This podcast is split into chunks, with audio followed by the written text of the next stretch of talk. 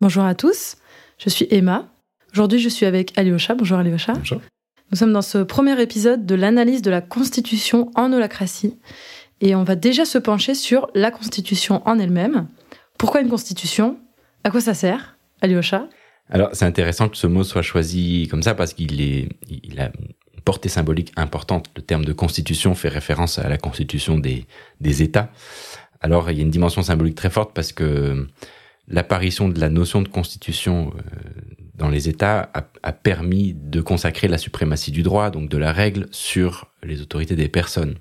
Ça veut dire que toute personne qui exerce une autorité, la plus grande soit-elle, est quand même soumise à ces règles-là, et c'est la même règle qui s'applique à tous les citoyens euh, d'un État soumis à une constitution.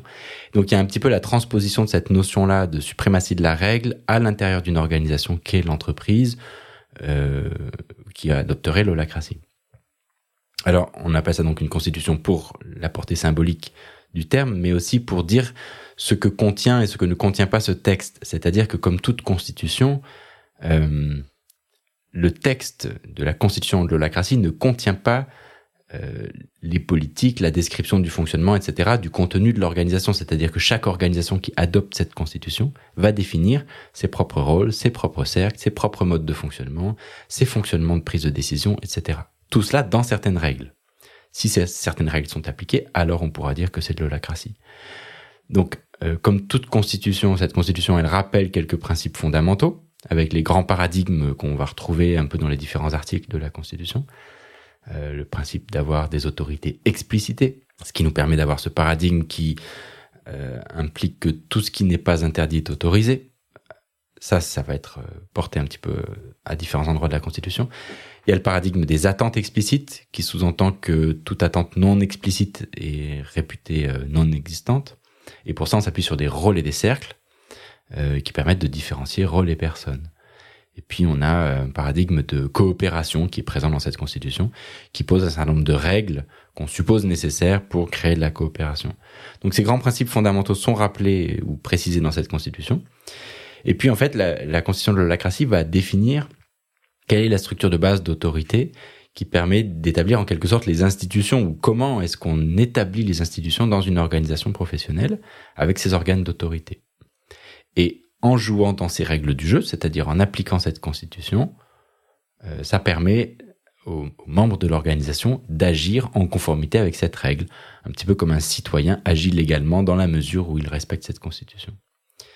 Alors mettre en place l'holacratie, donc signer cette constitution, euh, va se faire en, s'appliquant dans et sur la culture de l'organisation. C'est-à-dire que amener l'holacratie, ça n'est pas amener une culture extérieure. On va manifester et expliciter au travers de ces règles du jeu ce qui préexiste et ce qui définit euh, la culture et le fonctionnement organisationnel euh, d'une organisation qui prend l'holacratie comme mode de fonctionnement.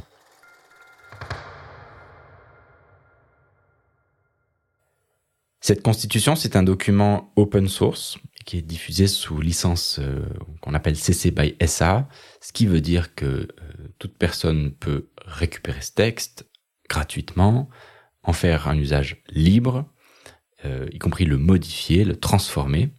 simplement, on doit mentionner d'où vient le texte, le fait que ça vient de, de l'écosystème Holacracy. Et cette constitution est adossée à la marque Holacracy. Holacracy est une marque déposée, ce qui veut dire que si on transforme ce document et si on en fait autre chose, en le modifiant par exemple, ce qu'on a tout à fait le droit de faire, il faut simplement le renommer. On ne peut pas continuer de l'appeler Holacracy si on transforme ce document. Euh, d'ailleurs, il y a plusieurs projets qui existent de gens qui ont essayé de faire autre chose en modifiant cette constitution et qui ont donné un autre nom. Ce document, il est issu du prototypage d'un système de gouvernance par une entreprise américaine qui s'appelle Ternary Software, qui au début des années 2000 a cherché à implémenter dans une entreprise des principes qui sont principalement inspirés de la sociocratie, de l'agilité et de la méthode GTD, Getting Things Done.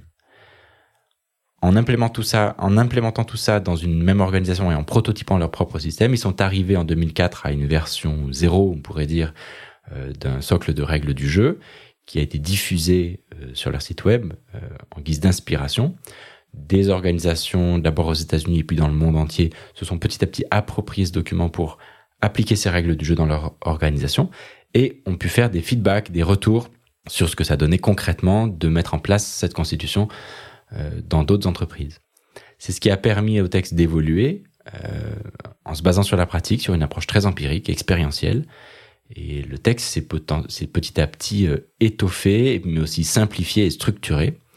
Et on a eu des versions successives jusqu'à la version 5.0 qui a été stabilisée en juin 2021 et qui est celle sur laquelle on travaille actuellement. Et ce podcast donc va décortiquer chacun des articles de cette constitution Holacratie 5.0. Et pour les passionnés du sujet, euh, l'ensemble des échanges et des discussions qui ont amené à l'écriture de toute cette constitution sont accessibles publiquement sur une plateforme qui s'appelle GitHub euh, et qui permet à l'écosystème des contributeurs euh, de ce texte d'échanger, de discuter de faire évoluer ce document avec les retours d'expérience.